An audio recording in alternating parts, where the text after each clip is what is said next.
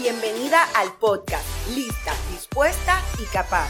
Soy Ginori y en cada episodio te invito a disfrutar mientras aprendes sobre los procesos o etapas de tu vida y la mía, que seguramente tenemos mucho en común.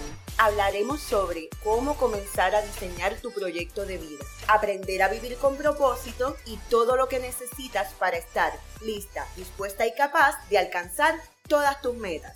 En el episodio número 10, titulado Sal del caparazón y comienza a brillar, hablaremos sobre el autoconocimiento, la primera de las áreas del desarrollo personal que discutimos en el episodio 8. ¿Te acuerdas? Y es que cuando terminé de escribir este episodio, entendí que cada área de nuestro desarrollo personal merecía como mínimo un bloque de episodios. Por esa razón, estás escuchando uno de los primeros episodios que preparé dedicado a profundizar en el autoconocimiento. Si no has escuchado el episodio 8, no te preocupes, puedes buscarlo al finalizar, ya que aunque guardan relación, no son en secuencia. Y ahora bien, ¿qué es el autoconocimiento? El autoconocimiento es la capacidad que tenemos las personas para reconocer en nuestro interior las cualidades únicas que nos distinguen de todos los demás. Es la capacidad que tienes para identificar qué es eso que te hace diferente y especial. Esta pregunta, a su vez, te acerca a comprender cuál es tu propósito. Porque cuando te conoces bien, será fácil para ti reconocer las capacidades que tienes para hacer frente a la vida. De la misma forma en que podrás identificar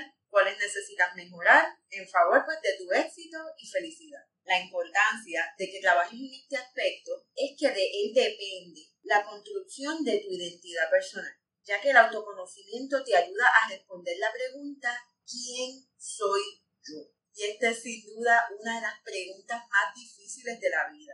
Y en el episodio 1 yo la abordé de la mejor manera que mi autoconocimiento me permitió porque reconozco la importancia de tu poder saber presentarte a los demás, sobre todo cuando comienzas un nuevo proyecto. Pero antes de continuar, quiero que comprendas que el tema del autoconocimiento es un proceso continuo que se desarrolla a lo largo de nuestra vida, ya que nos mantenemos en constante cambio y evolución. Te vas a dar cuenta de que muchas veces cuando nos escondemos detrás de un caparazón, se debe a que necesitamos trabajar un poco más con nuestro autoconocimiento para poder comprender qué es eso que me está limitando, cuál es esa área que necesito trabajar para yo poderme sentir feliz y exitoso. Por eso es que la propuesta de este episodio es que comprendas la importancia del autoconocimiento y su impacto en tu proyecto de vida. Pero para que puedas profundizar más, escucha esto.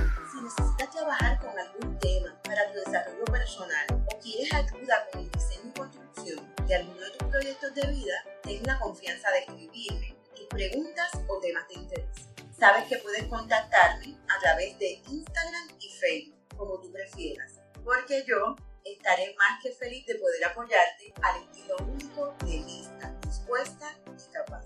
Y ahora sí que vamos a lo bueno. Y como siempre, te invito a que te sirvas tu bebida favorita para que te relajes y me acompañes. Hoy definitivamente voy con el vino, porque este tema de salir del caparazón y comenzar a brillar como que da un poquito de miedo. Y como dicen que el alcohol es equivalente a tomar una copa de valentía, vamos por ella. Salud.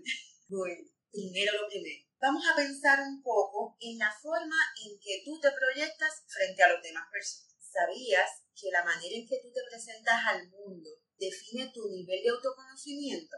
Quizás en este momento estés algo sorprendido, porque parece algo tan obvio y a la misma vez como que no lo visualizamos bien. Pero para que lo tengas claro, imagínate que tú tengas que estar hablando de una persona que tú no conoces. Si no la conoces, ¿cuántas cosas serías capaz de decir de ella? Mira, aun si te pones creativa, sabes que en el fondo sería puro invento, en fin, una mentira.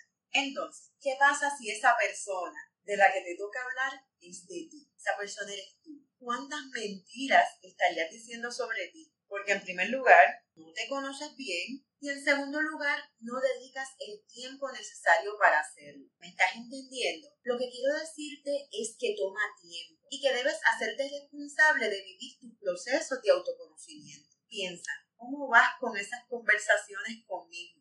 Si contigo misma ¿O es que acaso no te hablas ni te observas? porque cada una de nosotras deberíamos saber qué es lo que tenemos para ofrecer, cuál es la esencia de nuestra personalidad, en qué somos buenas y en qué no lo somos, pero muchas veces tenemos un nivel de autoconocimiento bastante superficial y nos quedamos con una visión limitada de todo nuestro potencial. En esos casos, tal como dice el refrán, los de afuera pueden ver más que los de adentro, porque somos capaces de reconocer las cualidades en las demás personas, pero no en nosotros mismos. Es por eso que tus amigos y familia te pueden ayudar en este proceso. ¿Por qué cualidad o característica destacas y eres conocida por los demás? Quizás si alguien más te lo dice, tú digas, no, sí, es verdad, mira, ni lo había pensado, pero sí. O por el contrario, si lo que te dicen no te gusta, vas a decir, no, estás loca, yo no soy así. Eso también pasa. Pero ten en cuenta que la percepción de otro puede ser distinta a la que tú tengas de ti mismo. Pero como este episodio estamos enfocados en el tema del autoconocimiento, vamos a enfocarnos en qué tú piensas, que estás ahí cómoda y protegida dentro de tu caparazón, mientras el mundo está esperando que comiences a brillar. Piensa un poco, cuando conoces a alguien nuevo, ¿cómo tú te presentas? Más allá de decir tu nombre, cuando tienes que hablar de ti, ¿qué es lo primero que sale de tu boca? ¿Son tus roles familiares, por ejemplo? Yo soy la mamá o soy la esposa de fulano. ¿Será tu profesión? Yo soy y mencionas el título que tienes o yo trabajo en tal cosa diciendo la compañía o la función que haces. Sin embargo, cuando estás en un ámbito más amplio, imagínate que, que estás en un ámbito internacional, quizás te guste mencionar tu nacionalidad y decir de dónde vienes o tu pueblo, por ejemplo. Recuerda que todas estas cosas son parte de tu identidad personal y lo que tú entiendes que te representa. Pero ten en cuenta que lo primero que digas sobre ti es lo más orgullo que te da. Luego, cuando profundices un poco más en la conversación, dirás qué es lo que te gusta que la gente sepa de ti, cuál es tu elemento diferenciador, qué te hace ser especial y diferente de todos los demás, cómo es tu carácter, qué piensas de la vida o cómo la vives. Esos son los temas que solemos hablar. En ese momento es donde comenzamos a ponernos etiquetas, por decirlo de una manera, ya que estamos añadiendo otras categorías a nuestra descripción personal utilizamos un sinnúmero de alternativas que nos ayudan no solo a identificarnos, sino a lograr la empatía por asociación con otras personas. Pero de la misma manera que logramos esta empatía, también estamos alejando a las personas que no comparten o les desagrada esa categoría que tú representas y con la que tú te identificas. Y aquí, mi gente, tenemos que ser bien razonables, porque tú sabes que cuando decides describirte de una manera, es porque esperas una reacción de la otra persona. De otra forma, no lo dirías. Pero antes de cerrar este tema de las etiquetas,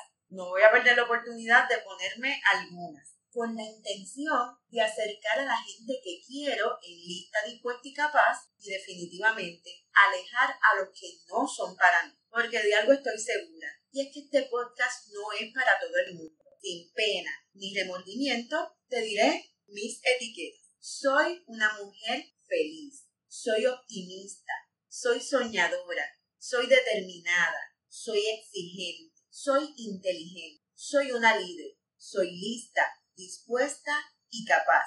Pero eso ya lo sabes. En fin, soy una mujer que tengo mucho amor para dar y vengo a dejar mi huella en este mundo. Y todos los días brindo por tener la salud y la vida para que así sea. Ahora ya basta de etiquetas y voy a dejar un minuto para que se desconecten de este episodio las personas que no les gustaron mis etiquetas, porque definitivamente no están listas para esta conversación, ¿ok? Ahora te voy a hablar a ti, ¿qué te queda? Porque te sentiste identificada con alguna de las etiquetas con que me describo. Eso significa que eres justo la persona a quien me gusta servir, con quien quiero trabajar, para ayudarte a que le regales al mundo tu luz. No importa dónde te encuentres ni a qué te dedicas. Date cuenta que ya eres grandiosa. Solamente falta que los demás lo puedan ver. O a lo mejor lo ven, a lo mejor eres tú la que no puedes verlo. Y en ese caso te pregunto, ¿estás dispuesta a mostrarle al mundo tu luz y tu brillo? Y muy a propósito, aproveché la pregunta y te dije, ¿estás dispuesta? Comprende que estar dispuesta es el elemento decisivo. Cuando se trata de salir del caparazón, quizás hace rato que estás listo, tienes todo lo que se necesita y es muy probable que también seas capaz, a pesar de todas tus dudas. Porque siempre pasa que la gente más capaz son los que siempre tienen más dudas, porque están conscientes de los riesgos y las responsabilidades detrás de cada una de sus acciones. Esto es porque muchas veces nos ponemos cautelosas y de ser cautelosa a meternos en un caparazón hay una línea muy fina. Por eso tenemos que evaluar en qué estado tú estás. ¿Eres de las que te pones armaduras para protegerte? Déjame comprender de qué o de quién te estás protegiendo. Necesitas identificar a qué le temes, a qué le huyes o te resistes a hacer. No te has puesto a pensar que es posible que justo eso es lo que necesitas hacer para ser exitosa. Y me vas a decir, Ginori, no puede ser, pero la vida sí que nos juega una que, hmm, que si no aprendemos a jugar el juego nos morimos chiquitas, metidas en el caparazón y bien apagadas por culpa del miedo. Porque todas hemos experimentado el miedo. Pero ya hemos hablado que hay diferentes tipos de miedo. Por ejemplo, yo le tengo miedo a las cucarachas. Y a lo mejor tú también. Y este es un miedo tonto que viene más del asco que del mismo miedo. Ponte a pensar. Pero hoy te quiero hablar del miedo al éxito. Y de tan solo decirlo, ya suena como que ilógico. ¿Por qué? En efecto, todos deberíamos querer aspirar a ser exitosos y no tenerle miedo. Pero es que para ser exitosa, ay amiga mía, hay que moler vidrio con el pecho, como dicen, caminar sobre fuego y enfrentarte a tus peores miedos porque si no lo haces, serás alguien del montón. Y bueno, ya hay un montón de gente haciendo eso. Pero tú, que eres de las mías, ya a estas alturas andas con la actitud de que estás lista, dispuesta y capaz, así que no te dejas. Por esa razón, hoy te voy a regalar el consejo que me ha servido durante toda mi vida, aún sin darme cuenta, para enfrentar el terrible, terrible miedo al éxito. Y aquí te voy a dar el consejo de un millón de dólares. Y dice así, aprovecha la adrenalina y crea el momento. ¿Qué qué? ¿Con qué se come eso? Aprovecha la adrenalina y crea el momento. ¿Qué esperaba que fuera algo fácil? Déjate de eso, que lo fácil es no hacer nada. Y aquí, del camino al éxito, tenemos bastante taller. Primero vamos a definir de qué se trata ahí, porque sé que sonó medio raro la adrenalina. Seguro te suena. La adrenalina es una hormona que genera nuestro cuerpo cuando nos sentimos amenazados o en peligro. Y esa hormona es la que nos ayuda a poder luchar, escapar para pues, lograr mantenernos a salvo. ¿Ok?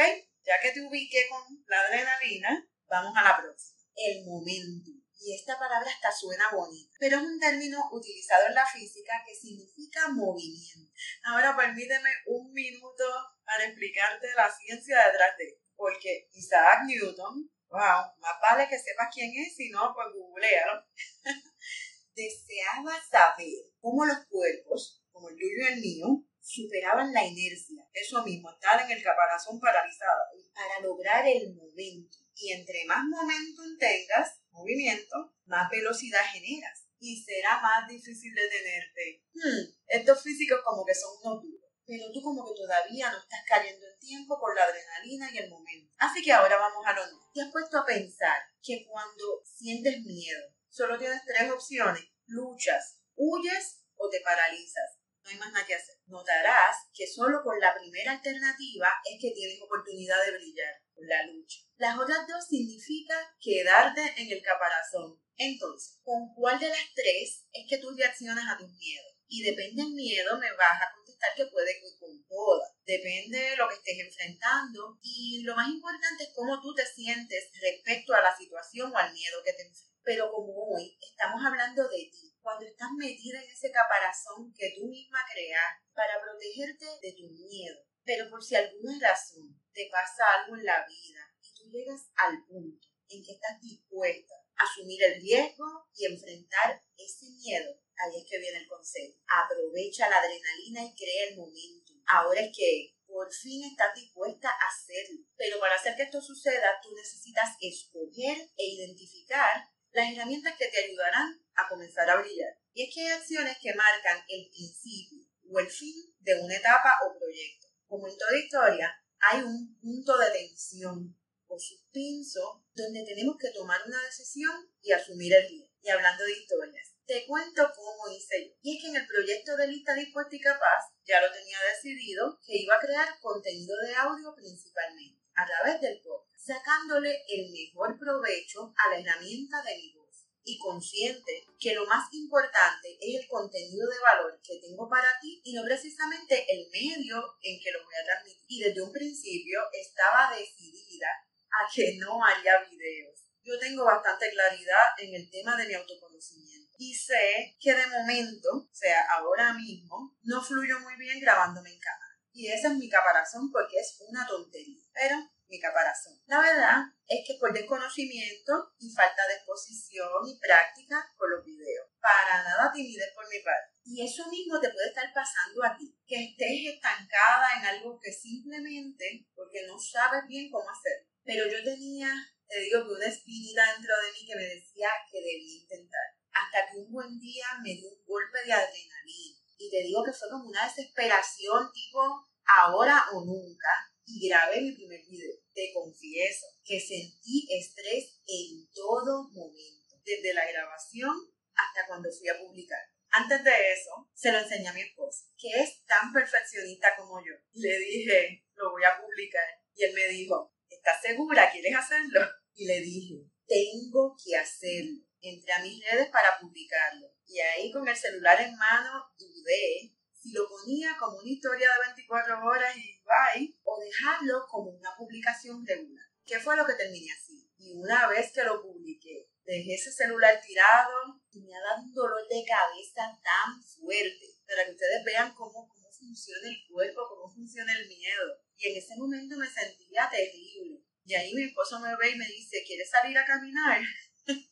Y para mí fue como una tabla de salvación. Yo me fui corriendo para el cuarto, me cambié, me puse la ropa de ejercicio y no fui. Por eso de crear momentum, pero en otra dirección. En fin, aunque estaba huyendo y me fui a caminar a dar vueltas, ya el video estaba en las redes, ya yo lo había tirado. Pero me fui a caminar, a despejarme de ese dolor de cabeza, de ese estrés, de esa adrenalina, porque no sabía el efecto que iba a tener este video de solo tres minutos. Pensé, quizás lo vean pocas personas y pase con ficha. Es una posibilidad. Pero en el fondo sabía que no, porque a la gente le gusta ver cuán real, auténtica y humana es esas cualidades que te hacen única. Y por eso las reacciones no se hicieron esperar. Cuando leí, no podía creer los mensajes que me escribieron. Y mi gente, quiero aprovechar este momento para decirles gracias, gracias por tanto amor. Muchas personas que no pasaban de darme un like decidieron escribirme, apoyarme y decir lo que pensaban sobre mí. Porque fue un momento tan bonito, ya que definitivamente sé que tú recibes lo que das y ese fue el tema de mi segundo video. Y aunque no sé cómo serán mis próximos videos, sé que debería hacerlo para seguir conectando con mi comunidad en las redes sociales y llevar con más fuerza el mensaje de lista de y capaz. Para mi sorpresa, tras salir del caparazón, comencé a brillar. ¿Y tú qué esperas? Mantente conectada a Lista de y Capaz y te espero en el próximo. Así que para continuar la conversación de este y otros temas,